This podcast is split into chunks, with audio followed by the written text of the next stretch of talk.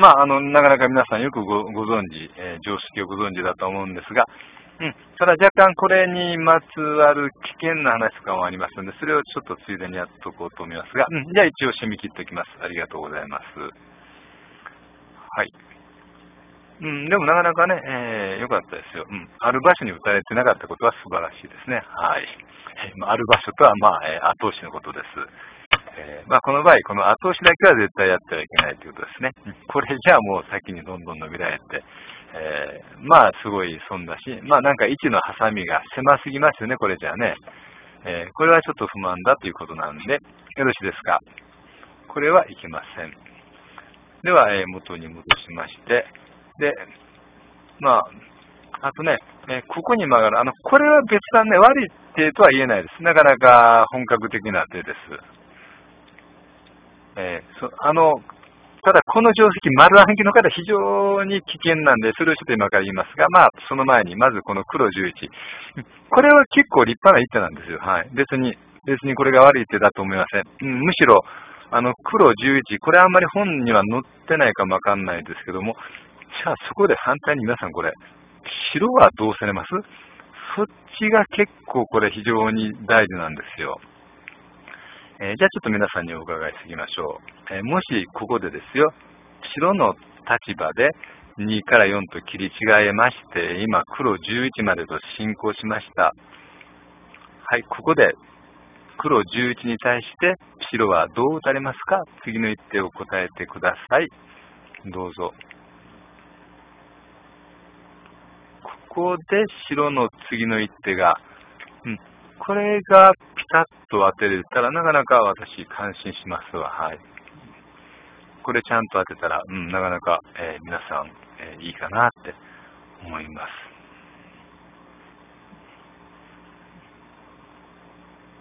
うん、ほらほらほら、結構割れてるでしょ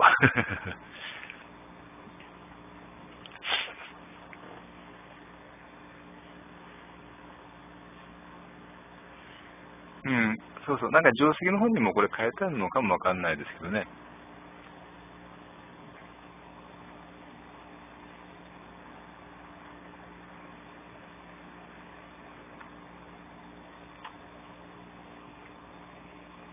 なんかすごい言われましたけどね。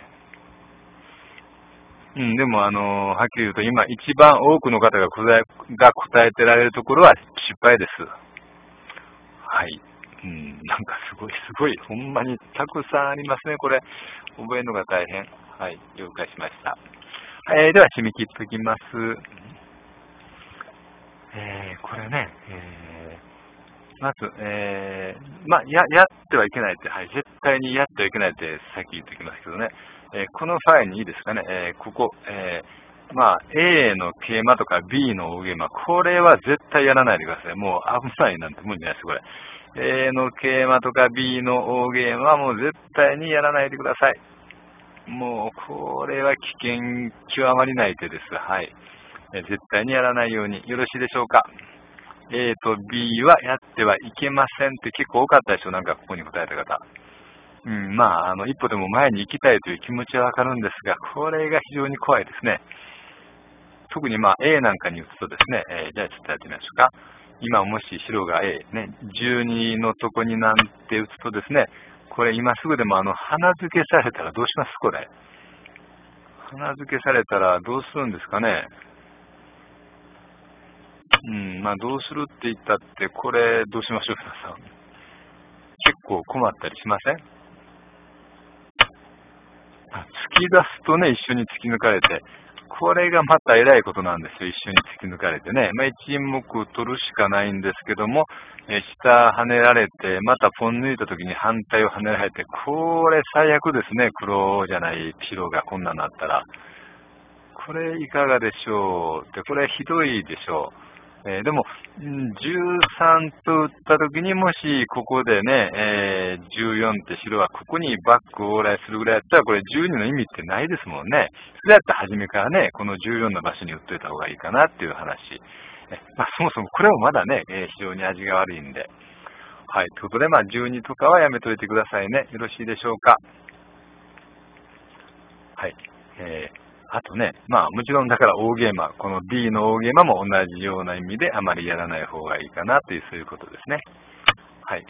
えー、あと、うん、まあ、ここの、えー、コスミ、え、これ結構多かったんですけど、ただこれコスんだってね、要は11ってこれね、えー、曲がって力溜めてるとこに向かってこんな12つったって、なんかね、重たいかなって感じしますよね。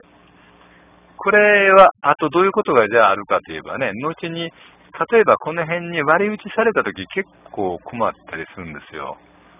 えー、まあどういうふうに困るかと、うん、いうことですけども、えー、まあきっとこれもし、まあ可変だけで考えたらこれ13って打たれたら皆さんどうやりそうですか？これ可変だけで言ったら13に皆さんこれ、え右から詰めますか？左から詰めますか？って言ったら、まあ、右から打ったんじゃ、これね、12の石からなんかダブってますしね、変な感じしますから、当然、え、14と左から、まあ、左から積みますよね、それは。はい。で、そこでなんですよ。左から詰めたときに、まあ、少し露骨なんですけども、角に打つ。うん。ここに15と打ったら、これは抱えておくしかないですよね。えー、抱えるしかないですね。で、そこでまた下跳ねるというか、うん、どういうんですかね。まあ、跳ねるというんですかね。はい、押さえるというんですか。えそうすると、これもまあ、一目抜くしかないですね。はい。で、普通に継がれたら、まあ、これで下辺の黒は一応これ2列3積の形になってますよね。えー、13、15、19で2列の、えー、3積の形になって、まあ、大丈夫。で、よく見たら右下の白ってまだこれ生きてないんで、これ切らないと仕方がないような状態になります。でも、どうですかね、こんな形見て。えー、白、ちょっと辛くないです、こういう形。なんか嫌な感じしませんか？これ白。うん、まあ12の石がなんか遊んでますよね、これ。はい。ぼーってしてません、なんとなくね。ってことなんで、うん、なんとなくこの12がどうもヘボコスミみたいに見えてきます、これだと。はい、よろしいでしょうか。いかがですか？皆さんこれ黒の方がなんかね、良さそうな感じしません？はい。えー、そういうことなんで、ちょっと元に戻しますけども、えー、12とこすんだってあまりね、仕方ないんで、はい。